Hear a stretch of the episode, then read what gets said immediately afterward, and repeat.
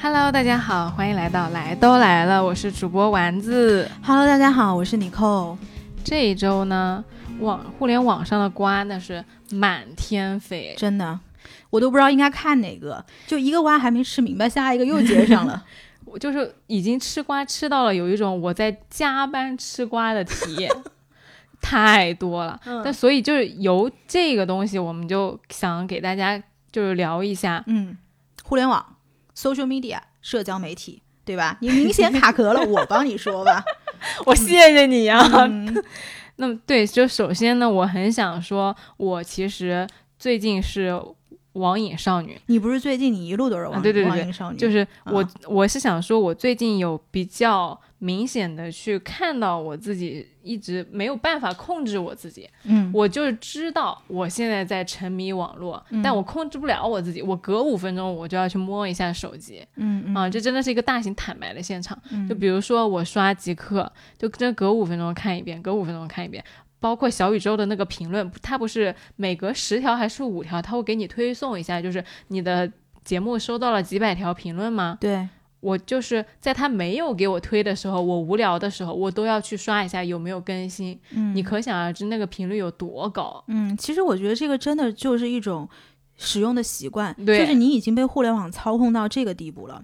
你知道昨天晚上我们不是在那个群里聊天嘛？我们跟另外一个台的主播们在那儿聊天，然后呢，你知道聊天的同时我在干嘛吗？嗯就昨天晚上，因为现在上海这个疫情也比较紧张嘛，所以大家都在家里窝着。然后昨天正好是这个李佳琦的年货节美妆专场，啊，我不知道，我错过了。然后我从他从七点半啊八点哎李佳琦是几点？七点半还是八点？我不是从头开始看的。然后呢，我一开始就拿那个手机架，就李佳琦的直播放在那儿。嗯，然后呢，电视上在放《除暴》，同志们，这可是部电影啊！嗯然后呢，电视上在放着电影，然后我手呃电脑上在跟你们聊天，就是我同时干了三件事。哦，这个真的你也没有比我好到哪里去。对，是的，真的，大家对于这个 social media 实在是太沉浸了。嗯但我很想跟大家说，就是我最近不管是在工作上，还是在休闲上，我都有几个非常，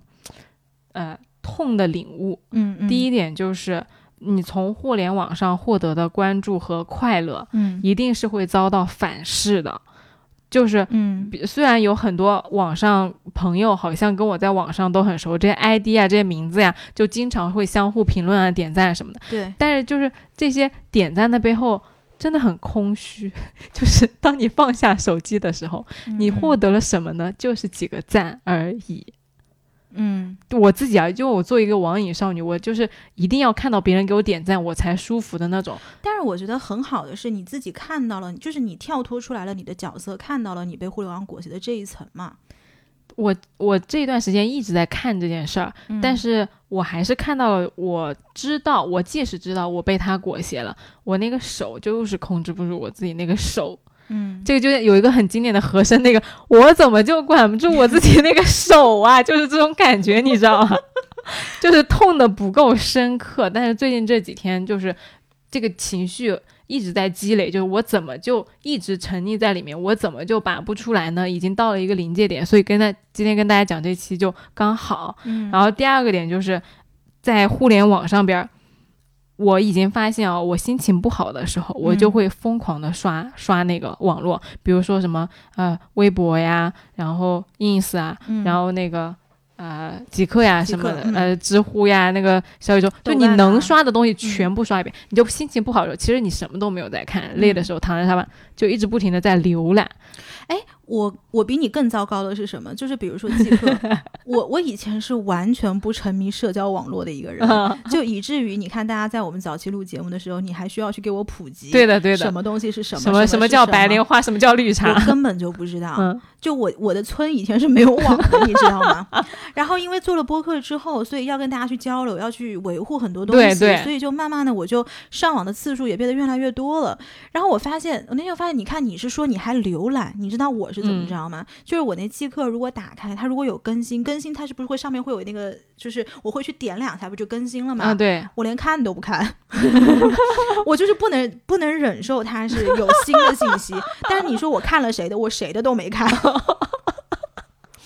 就是已经糟糕到这个地步了。哦我还没有说完，就我心情嗯不好的时候，这个还不是够最最惨的。我嗯最惨的点在于，我心情不好的时候，我就一直在上网吧。但是呢，我刚刚我们俩不是录完了上一期节目很累吗？对，我就跟你一直在想说，我好累，我好累，我怎么办？嗯，然后我就去摸手机，对，就我太累了，以至于我要去摸手机，我没有第二个时间，我脑子里。我甚至就是很讽刺的，我想去问一下极客上面的朋友们，嗯大家在累的时候会做什么事情？嗯，就我已经想不出来什么什么，有人说比肯定我能想到有人给我回答什么听音乐呀、冥想呀、看书呀、洗澡呀，这我一个都做不了，我只能刷手机。我难，我刚刚跟你讲那就是聊天的时候聊了大概五分钟，我不就跟你说，哎，我好累，然后我就走开了，对呀，然后我就来找手机了。嗯，这个就最惨的，就是你不知道累的时候有什么其他的放松方式，你只想把自己扔在那个互联网的海洋里面，然后不断的沉溺、沉溺，掉到最底。嗯，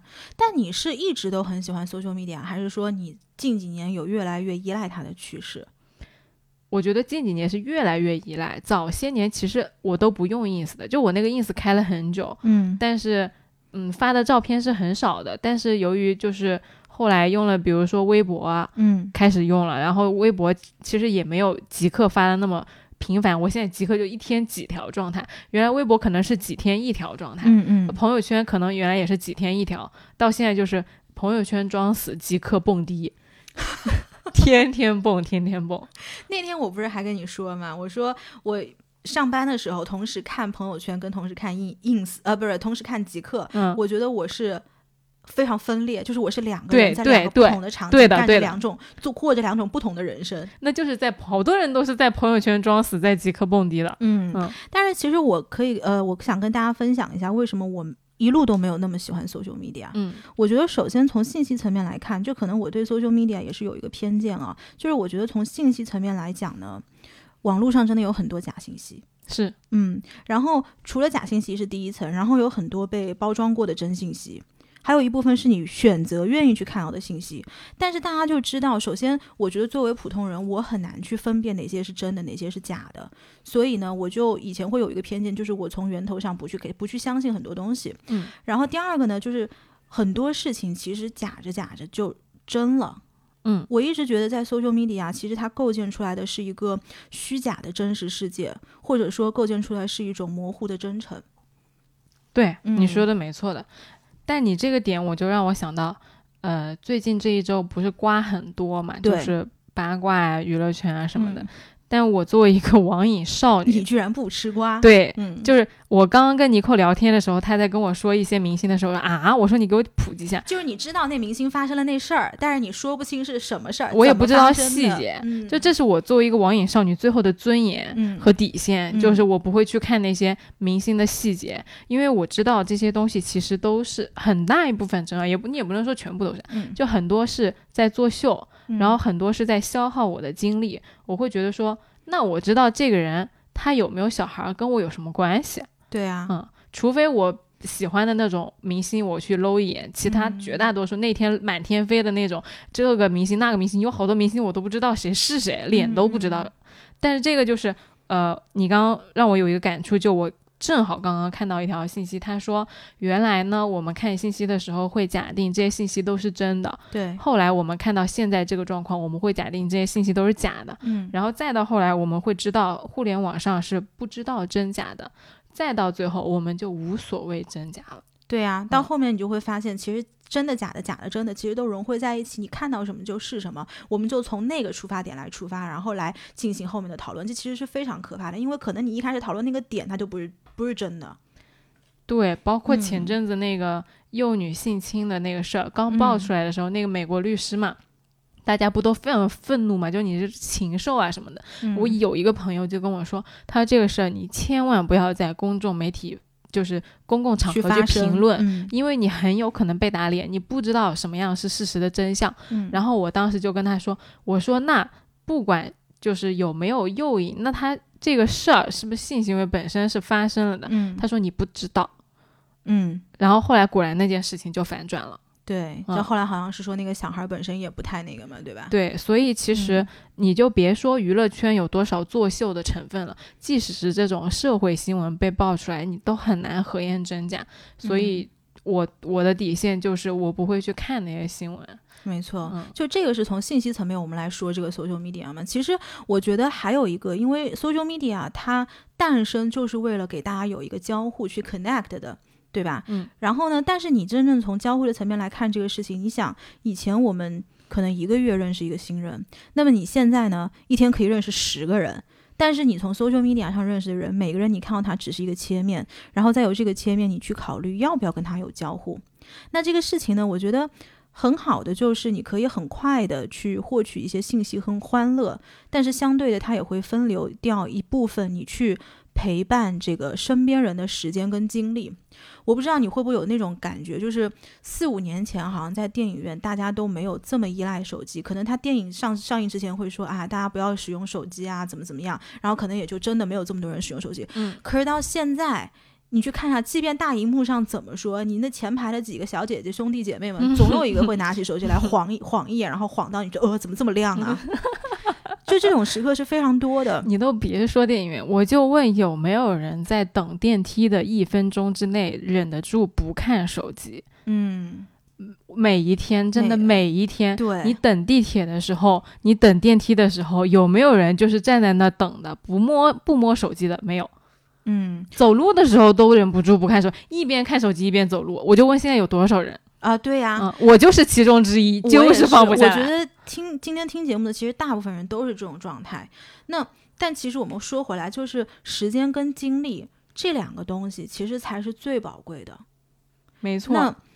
就我从某种程度上，我会很怀念以前那种就是精气神儿都聚起来做一件事情的状态。嗯，就我们小的时候，吃饭就是吃饭，看电影就是看电影，跟家人散步就是散步，看书就是看书，调情就是调情，蹦迪就是蹦迪。其实你就是想说调情就调情，我跟你说，蹦迪就是蹦迪。我就问你，哪一个小哥哥在跟你调情的时候分神了，以至于你想做这期节目？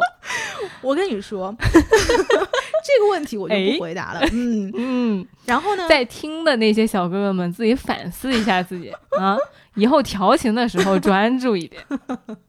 就是我真的很怀念以前那种，就是大家集起气来做一个事情那种精气神，就那种状态吧。就现在信息飞速的这个发展呢，就是让大家怎么说，越来越难以集中精力去做一个事情。我跟你说，我妈现在经常抱怨什么，就是我有的时候跟她去散步嘛，我回家，我因为我们晚饭之后都会出去溜一溜，嗯，但是散步的过程中呢，她就会跟我说一些什么什么什么东西，然后我就嗯嗯知道了知道了，然后就手上一直在发，一直在发，嗯，然后我妈就会问我：“你知道什么了？”她说：“你重复一遍。”你知道这不就是你？对我的？你知道这是哪儿来的吗？这就是我妈对我的。原来是这样来的。对，然后上上周、上上周的时候，就是我跟就以前来上过我们节目那个匿名嘉宾，就我俩去蹦迪，嗯然后当时是还有另外三个朋友，然后我们五个人当时在那个夜店的时候，我就手上一直在回那个即刻上的消息，然后当时匿名嘉宾就说了，他说他说你怎么回事儿？他说我们这一共加我们还有四个人，我们这四个鲜活的人，难道都都抵不过你那个手机有魅力吗？到那个瞬间，我就觉得哇。原来虽然一路上我对于社交媒体嘴上是有如此鲜明的立场，可是行动上我还是被裹挟了。是，确实，我们聊到这呢，就是很想跟大家说一部影片，嗯不知道大家有没有看过，叫《Social Dilemma》。嗯然后它其中呢，就是提出了一个观点，非常的触目惊心，就是啊、呃我们其实不是那些互联网大台和呃平台的那消费者，对，我们是那些台的产品。被消费的人。对我们嗯是那些被消费的人，我们是被卖的产品。它其中有一个经典的说法，就是如果你没有花钱买产品，嗯那么你就是被卖的那一个人，因为所有的那个 A P P，比如说 Facebook，然后 Ins，然后 Twitter，然后抖音啊、快手啊、淘宝啊，他们都是在抢我们的注意力。对，因为这些东西都是用户是免费的，然后广告商是付费的，而且所有的广告商他一定就是要有一个投放广告的确定性和成功率的。没错。那为什么你要怎么会有这个成功率呢？就是因为大部分的那些 A P P，他们都抓取了我们的用户习惯和数据，嗯然后知道你喜欢什么东西，嗯用大数据算法算出来。当然，这个我相信大家都知道的，而我们不知道的是更深层次的内容。我记得那个影片啊，有两个地方我是最震惊的，嗯一个就是他说。他是在模拟，就是被你使用的手机 APP 背后的那些算法工程师是怎么去操控操控你的嗯注意力的。其中有一个就是说，哎，这个人在评论他的照片了，不要让他停下来，快点给他在 APP 上显示 typing。嗯就是这个，其实就是微信的那个对方正在输入。嗯看到这个，我当时就咯噔一下，就真的我看到对方如果正在输入，我那个对话框就停在那儿，而且。我会盯着那个屏幕等，对对，都不是说把手机放那儿，就是我会看着这个屏幕，我就得等他打出什么东西来。而且如果对方是你很在乎的人，然后你会发现他 type 了这么久，最后就给你回了三个字“好的呀”，你就会觉得 你删掉的是什么？对，就是其实我发现这个东西，就原来是不知道的，它其实嗯这个东西都是在抓取你注意力的一个 trick，对，一个小的把戏。没错，我当时就觉得哇，我知道大数据在抓我，在算我，但是我不知道其实这个东西都是在抓我和算我。然后另外一个就是他说你你划的那个照片，你你在每一张照片上面停留的时间，比如嗯你在这张照片上停留了两秒钟，还是你在这张停留停留十秒钟，都是有差别的。如果你在这张上面停留十秒钟，它下一个就给你推类似的东西。嗯啊、然后再包括我们可能觉得说，那我们是被收集数据的，因为大家对一个呃大数据时代是有一个基本的认知的嘛。对但其实他们不是光在买我们的数据，他是在通过我们所有的数据在建一个模型，嗯他在建一个关于你这个消费者本身的模型。嗯，那如果一旦把你这个模型建立起来的话，他对你这个人的行为有一个非常准确的预认知和预测，甚至是高过你自己的。所以这个时候呢，那这些东西在给你推你想看的东西的时候，就是极度精准，他会比你自己更了解你自己。嗯嗯，所以这个对我来说，我觉得是非常可怕的。嗯然后还有一个点就是里面有一个小女孩，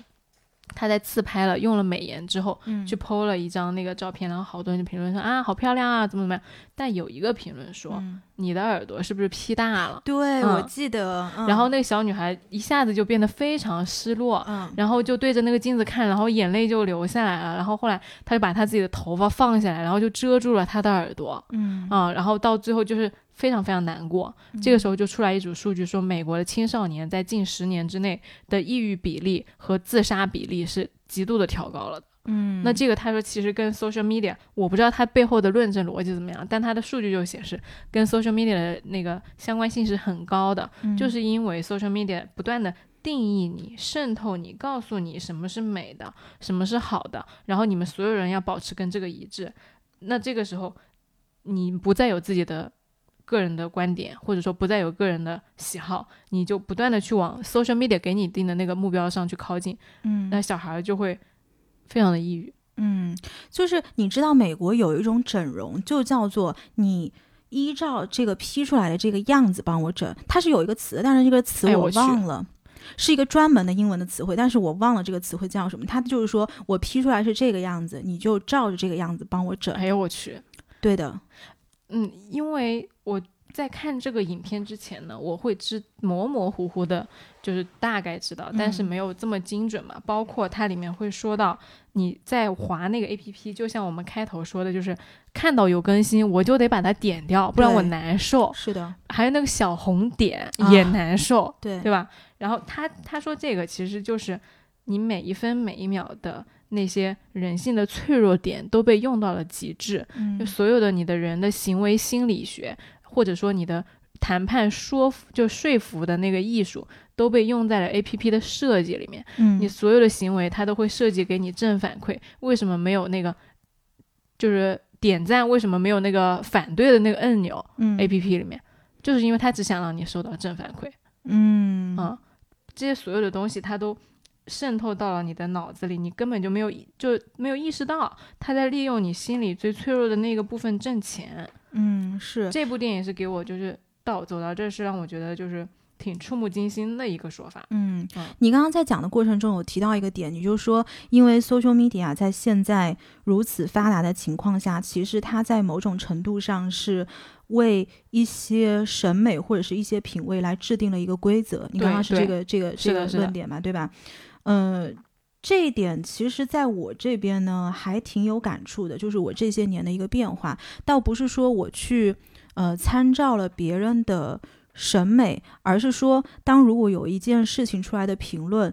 就是舆论是有一个明确的导向，而我恰巧是在。少数派的那一边的时候，我嗯会不敢发声。我给大家举一个例子啊，就是《Soul》这个电影，可能很多很多台都已经说过了。然后这个电影其实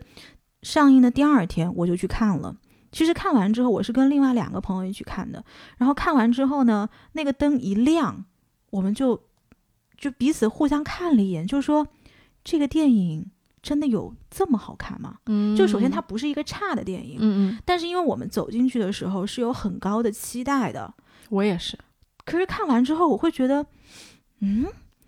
就是嗯，就是舆论导向居然这么喜欢他，那我们三个三个人啊，然后都在说我们是不是有什么东西没有看懂啊？嗯还是说是我们比较冷血，感知力比较差吗？还是怎么回事儿？因为首先这么多人喜欢他，就前两天电影刚上映完，前两天社交媒体简直是压倒性的称赞，嗯就是仿佛所有人都爱到不行，然后加上又是皮克斯的作品，就是等于说有权威在帮他背书嘛。嗯那你这个时候，作为我们这种普通人，下意识就觉得那一定是我的问题，嗯是我没有看到这些牛逼的人所看到的东西。然后直到有一天，我在我们的一个群里面小声说了一句，我说：“我能可我可以说一下，我觉得《Soul》这部电影其实一般吗？嗯我可以偷偷出来小声喷两句吗？如果你们觉得我说错了，我现在就停止。我当时就已经卑微到这个程度了。嗯然后直到我们有一个听友跑出来说，他说：“哎，他说不会啊，已经有人喷过啦。其实哪个哪个大台，就是他已经做了一期节目，就讲了这个少数派的这个意见。”嗯。然后那个大台的主播恰巧也是，就是怎么说，深度大家都是比较认可的，所以在那个瞬间，我就会觉得，哎，好像有了一点点底气，就类似于是有一个相对权威的人来帮我背书了。你不觉得你这个点很妙吗？嗯，就是你一方面觉得在 social media 上面的声音，如果说大家形成了一个统一的意见，很容易打倒少数派。嗯，那在这个时候呢，你看到一个大台发生了，你觉得有东西在帮你背书了，其实你还是在 count on 这个 social media。对，嗯就是我今天，就是我们今天，我觉得讲这些东西，不是说我们要跳脱出这个环境，因为我觉得大家跳不出来，而且就算你要跳出来，你要费老大劲了。嗯那就是说，在这个环境之下，至少我对我自己来说，我我是怎么去，就是相对来说过得好一点。好 卑微啊！我觉得是的，就是就是，起码我要知道我是被裹挟的。对，就是如果你你无意识的像我之前那种，每次心情不好就刷，一直不停的刷刷手机，和你嗯知道你其实就是被在被裹挟和算计，那是不太一样的。是啊，嗯而且如果当你知道的时候，你再跳出来就会稍微容易一点点。对，嗯就是你想啊，因为我刚刚还在跟丸子说，哎，这个这个例子我本来都不打算说的，就是大家知道我很喜欢 TFBOYS，我很喜欢易烊千玺嘛。然后呢，就是我的抖音上面，我不知道从什么时候开始，它全部是 TFBOYS 的那个路透，就那种站姐拍摄的什么街机的路透，这个东西是你在微博上，在正式的 social media 上是看不没有到的对的。嗯，然后我，而且我以前不知道居然有这种东西。我第一次看到的时候，我想，哇，这个 sneak peek 也太棒了吧！然后一开始刷抖音，我真的是刷易烊千玺的路透，同一个视频，不同的角度、不同的站姐拍摄，我可以刷三个小时。我的天呐，然后那是那是疫情期间嘛，二零年的初初头上这样子。然后呢，到后面我觉得好浪费时间啊。嗯然后到后面就会慢慢就变成了刷到两个小时的时候，我就觉得特别内疚。嗯嗯，然后等到那个点出来的时候，我就知道，嗯，我现在就是已经被这个算法就是已经控制到这个程度了，我应该有意识的把自己拔出来。所以呢，我现在就是规定自己，如果真的，我首先现在是真的很少上抖音，如果是上抖音的话，就是听神曲。不是，如果上抖音的话，就是我刷 TFBOYS 路头只能刷十五分钟，这个是硬性规定。哎，那你是会看吗？比如说我打开这个手机是八点二呃八点半，然后嗯我八点四十五一定关手机，是这样。不是，我是只有在睡前的那十五分钟才会刷，就等于说哦你的睡眠让你慢慢就是把这十五分钟的这个时间给设好了。我不是那种会越刷越兴哦奋的人，哦哦，那每个人因人而异。对，这个因人而异。但是我觉得是一种，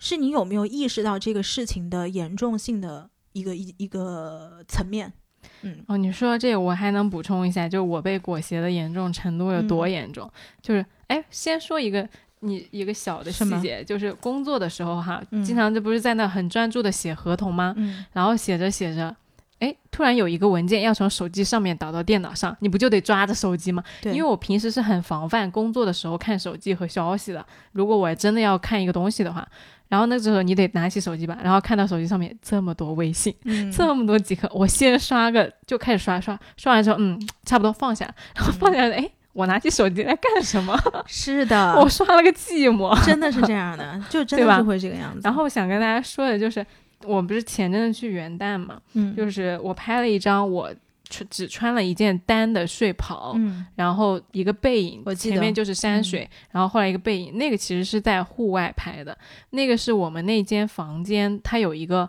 呃阳台，对，它阳台其实是已经暴露在外面的嘛，嗯，然后我当时要呃很冷，那个时候山上可能就几度，甚至零下几度，我没我忘记了没看嗯温度。然后我朋友要给我拍这个照片的时候，呃，我们就在犹豫到底要不要穿毛衣。我是先穿了那个毛衣拍过了之后，又把把毛衣脱掉了再拍的。嗯，然后完了之后，我们就自嘲说我们已经被裹挟到这个程度，因为当时小红书上面最火的就是在那个滑雪场穿泳比比基尼拍照，你知道吗？我知道，我那那段时间是我朋友，就是也同样是匿名嘉宾发给我看的。然后呢，匿名嘉宾就说：“他说我们这样现在连是不是连滑雪场都不能去了？对，然后还有包括那种就是穿那个酒店的浴袍，然后裹一个头巾，然后吃早餐，在那个望那个江景啊什么的，就那种 social media 上面觉得就是最潮或者说嗯最讲究的那种 Instagram 上面的典型照哎，片。对对对对，就是从嗯 Instagram、然后传到小红书，然后就再传到朋友圈的这种东西啊，就我特别的会玩那那种东西，嗯，然后已经就是刚开始我刚工作的时候，有一个朋友，他我当时已经没有感还没有感觉的时候，他就会一直抓着我去跟他拍那照片。我刚开始心里面有一疑虑，我说，哎，我说为什么要这样拍？嗯，然后他就给我看说，哎，你看小红书上是这样这样的。嗯我刚开始还有一个被他说服的过程，嗯然后到现在我会主动要求和模仿小红书，就真的是要死了。对呀、嗯哎，所以呢，就是其实我这一周就有一个很明显的感觉，就是社交媒体让大家越来越愤怒了，但是却没有以前来的勇敢了，我也有这种同感。对吧？因为你想，首先我们说愤怒，那这一周发生了什么事情，大家都知道啊。嗯就是在这个事情，这个女明星这个事情呢爆出来的前两天，匿名嘉宾他有一天晚上就很晚了，都快我真的是要我要开始刷路透的的 抖音了。然后他他发个消息问我，他就说为什么大家这么愤怒啊？然后我说我真是不知道。就我说这个话不是说因为这个事情事不关己高高挂起，而是在第一天信息流出来的时候，其实录音的东西所有的录音都没有，就没有人听到录音。嗯然后呢，我们的这个伟大的这个平台啊，它的又是有一个明确的舆论导向，然后就所有人一个劲儿的去骂那女明星。嗯然后我当时就跟匿名嘉宾在讨论那个点，就是你说我们看到的这层信息里面有多少是真实信息？嗯，这其中真实信息又是真实情况的百分之多少呢？是我们看到的坏人真的是坏人吗？我们看到的弱者真的是世界中的弱弱者吗？大家愤怒的根源又是什么？嗯我我我作为一个不吃瓜的群众，我也嗯不能理解。就是我可以给大家说说，这是我很私人的一个看法了。就是我长久以来一直觉得，像这种流量明星哦，这背后是巨大的利益体。就我们可能看到的那几行新闻的背后，可能是一个雪球，或者是两个利益巨大的利益雪球对峙后碰撞的这个结果。其实我们普通人真的很难去分辨这个事情到底是怎么回事。嗯，那你说大家争吵的这个根源是什么？就是大家都选择了自己能够看到或者是愿意相信的世界，为了维护自己心中怎么说认可的正义而站了队吧？那这就背后呢，其实是价值观的分析。那价值观的分析，它的根源可能就来源于很多东西了，比如说家庭、事业、成长背景、教育程度、性格，或者是在这个事件里面很多人都必会去谈到的一个词叫阶级。嗯，你这个让我想到一个之前的点，嗯就是娱乐圈当时黄晓明啊，嗯黄晓明那个客栈，那个什么什么客栈啊，那个娱乐叫那个综艺叫中餐厅吗？哦，对对对对对，中餐厅。啊，然后什么 客栈？他在那个里边不是一个特别讨人厌的那个角色吗？就是个嗯憨憨，我不要你觉得，我对要对对对对我觉得，对嗯，就是然后全网骂嘛，就是，甚至有很多那种表情包啊什么的。但其实到现在，黄晓明已经洗白了。嗯，就他后来参加浪姐的时候非常卑微，嗯，然后给人的感觉就是，但你看大家调侃他端水大师啊，然后小明啊怎么怎么样，就这个人的那个公众形象又突然又转成了一个正面的。对。然后，像是中餐厅当时啊，我就觉得说这是一波炒炒作，嗯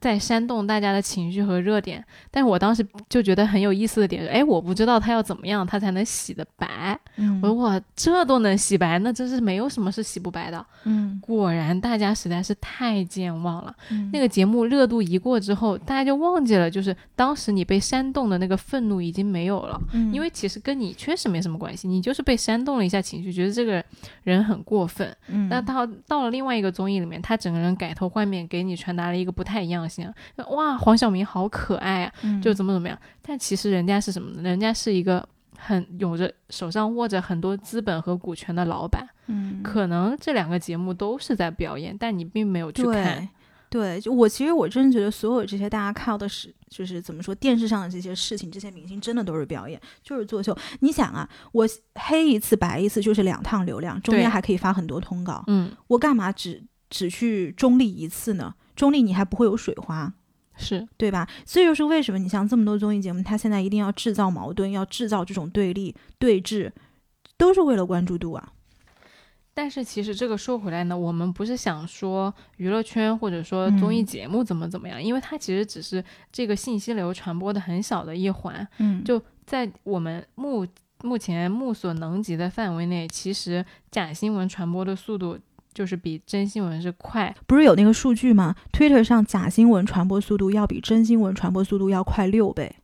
是，这个也是那个电影里面最后就到后期给到我们的一个信息，嗯就是我们是偏爱一个假信息的系统的，但其实这并不是任何一个人造的恶，对也不是一个节目，也不是一个某一个领域的人造的恶，而是所有的人类，你的人性的弱点就是这样的。嗯算法它在起初是中立的，但是由于你利用了人性的这些弱点，嗯就是因为假新闻能让公司赚到钱，就就假新闻那就是能有更多的流量，嗯，所以大家就去利用它，那到最后就变成了一个商业模式。嗯其实谷歌是不知道真相的，百度是不知道真相的，对，但是它是只知道点击量的。那在这个过程中，我们所有人都贡献了我们自己的那一份点击。所以我每次在网上看到大家的情绪被煽动，然后建立了一些对峙，好像是在谈论什么东西的时候，我真的是觉得特别的着急。嗯对，其实我觉得说被煽动，嗯、没有什么问题，因为你嗯人肯定是有情绪的。如果说我喜欢。呃，黄晓明，或者说我有喜欢某个女女明星，那不管是你你我作为一个粉丝，你污蔑她也好，就比如说我喜欢陈伟霆，嗯你今天要跟我说陈伟霆其实在外面跟十个女人结婚了，嗯然后有十一个小孩，那我肯定要说就是你怎么怎么但是呢，其实我们要知道，你这个情绪是情绪，但是不要被他所裹挟。就你要知道，如就算你愤怒的时候，其实有可能就是嗯算法在操控你。嗯嗯那就是说，在这种大家所有人都被操控的情况下，我们要怎么去把上网这件事情用得更科学？就我不知道你是怎么样的，就是我会有一个 rule of thumb，就是快给大家说说，我觉得你那个道理，你你那个一切方法论太好了。一切滋养你的东西，你是可以多接触的。我们嗯不是以事件来作为标准，而是以你自己获取什么作为标准。嗯一切能够滋养你的东西，你都是可以多接触的。但是，一切消耗你的东西，请你远离。我是这么觉得，就是我对我自己的一个要求啊。就比如说，我们说娱乐圈吃瓜这个事儿，呃，两个明星生小孩这个事儿，能不能？吃瓜，我觉得大可以。就我们茶余饭后，天天大家 谈论的开心的不得了。如果这个事情让你非常开心，Sure，Why not？你自嗯己就是你工作结束之后，你觉得让你很放松，我觉得是没有问题的。嗯但是如果说同样是流量明星，同样是娱乐事件，让你在网上天天跟人家 battle，天天你觉得对方就是你觉得你自己是正义的，你非要把人家那个叫什么价值观给扭过来，你天天在那儿唇唇唇枪舌战啊，你天天在那儿唇。我不会说这个字，你天天在那儿唇枪舌战，这个对我来说可能就是一种消耗。嗯嗯，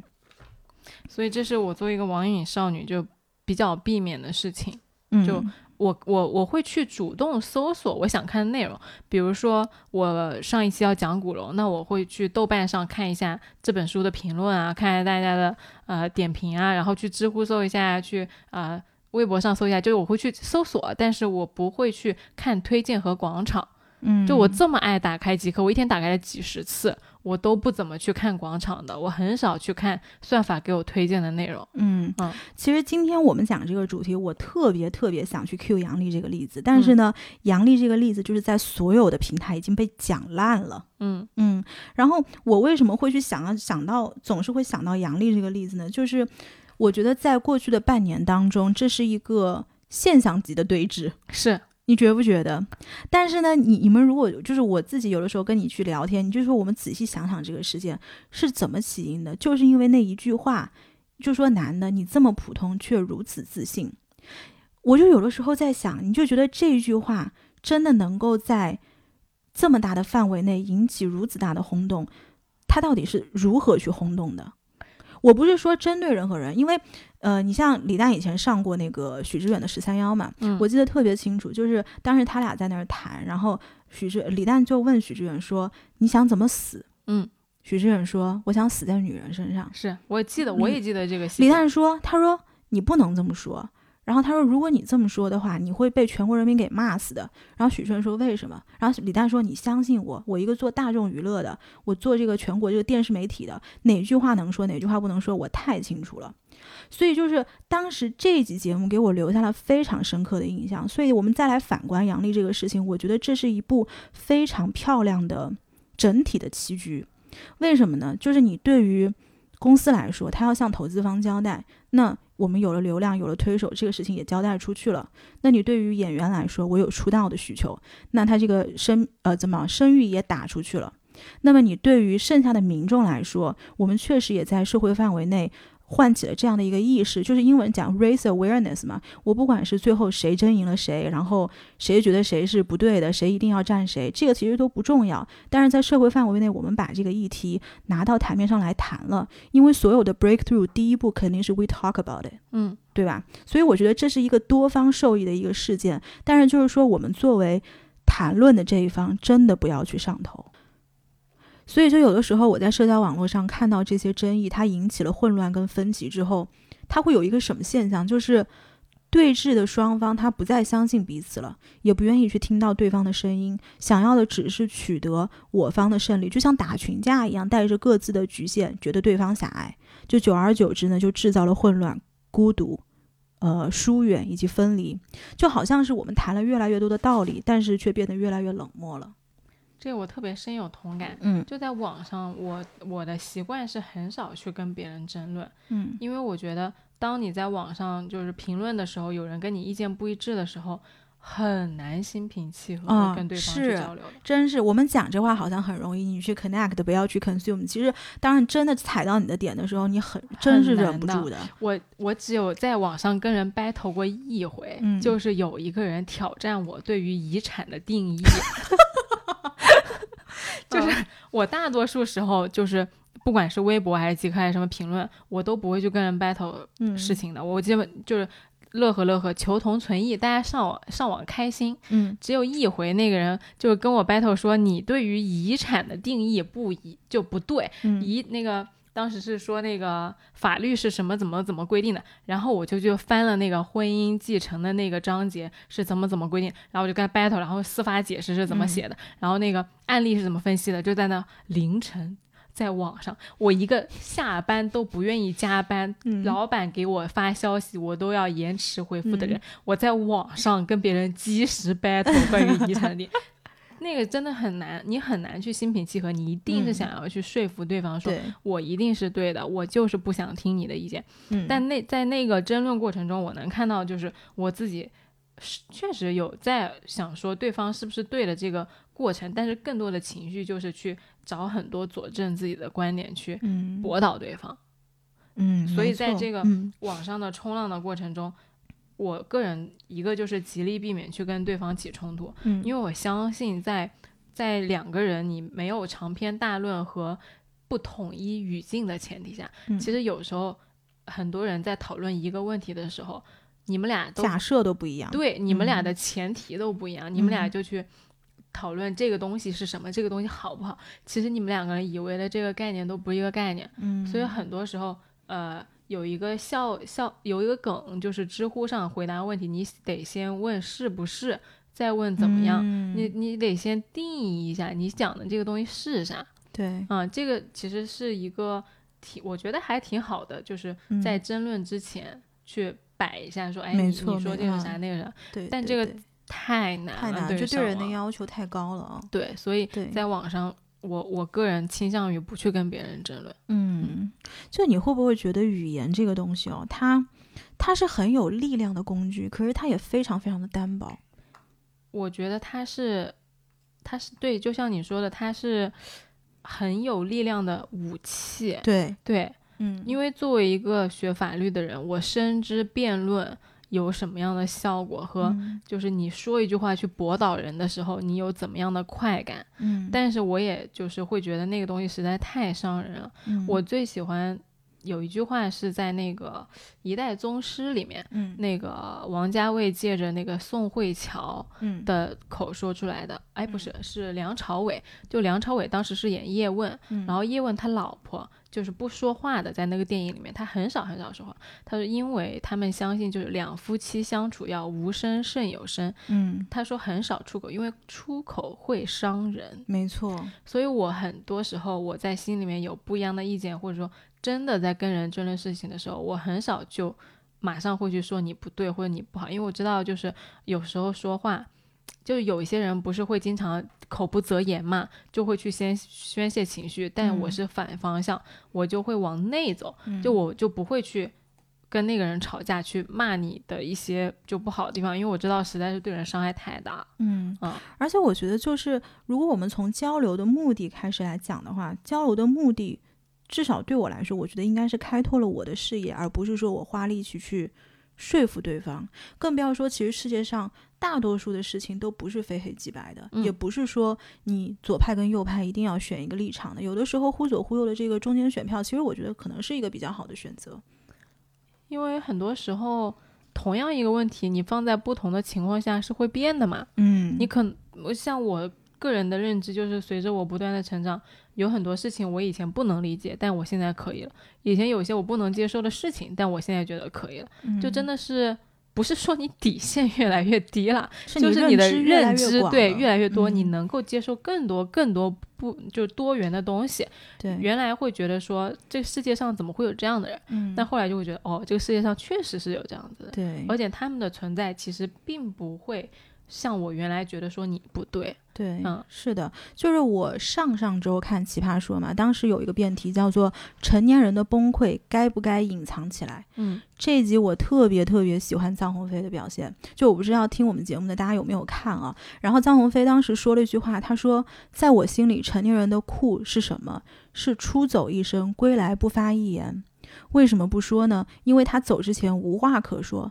他走过了也不用再说了。”所以怎么说，就是做一个相对来说沉默一点看世界的人吧，守好你心中的日月山河。但是这个事情与他人何干呢？嗯，嗯，这样说太好了。对，嗯，这个就是我们这一周通过发生的一些事情，不管是网上的还是身边的，所体验到的和想到的东西，想跟大家分享的，对，也欢迎大家在留言里面给我们说出你们不一样的观点和看法。对的。嗯其实我还挺喜欢别人来 challenge 我的嗯，想法的，但请大家 challenge 我的时候，请你带上你的理由，就不要跟我说你是傻逼就行了。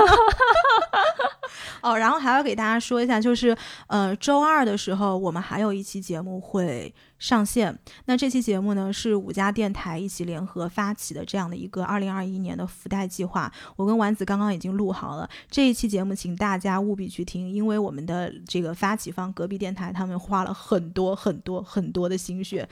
就我觉得主要不是节目要去听，是那个抽奖要去参加，这个活动本身要去参加。这个活动，请你们真的去参加，嗯，因为就是我们其实接到电话，就是接到联系的时候是两个月前吧，还是一个多月前，然后一个多月一个多月以来，然后他们刀翠就一直在画这张图，你们到时候看到就知道了有多么的惊艳，这张图真的太好看了。真的是太好看了，精致嗯，嗯就是我觉得播客作为一个用爱发电的这样的一个媒介，能做到这一步，真的是请大家去夸夸刀翠，因为他非常担心他会有负面的反馈，对我当时还跟他说呢，我说就是做成这个样子，嗯这么多努力和这么多真诚，我们都看在眼里，对的。就我真的特别想维护他，就到那种嗯要别人给你负面反馈，我第我就要去怼人的那个程度。你看科学上网 对说了四十五分钟，说了些什么？科学说了个寂寞网说了个刚先让大家不要去网上施展情绪，然后到最后跟别人说你们不许给到最后面反馈，不然我就怼你们。呃，就是 anyways，大家呃周二记得关注我们的节目，然后还是照例欢迎大家每周收听《来都来了》，在各大平台都能找我们，然后欢迎大家在小宇宙的评论区留言。这一期节目就到此为止啦，拜拜。拜拜。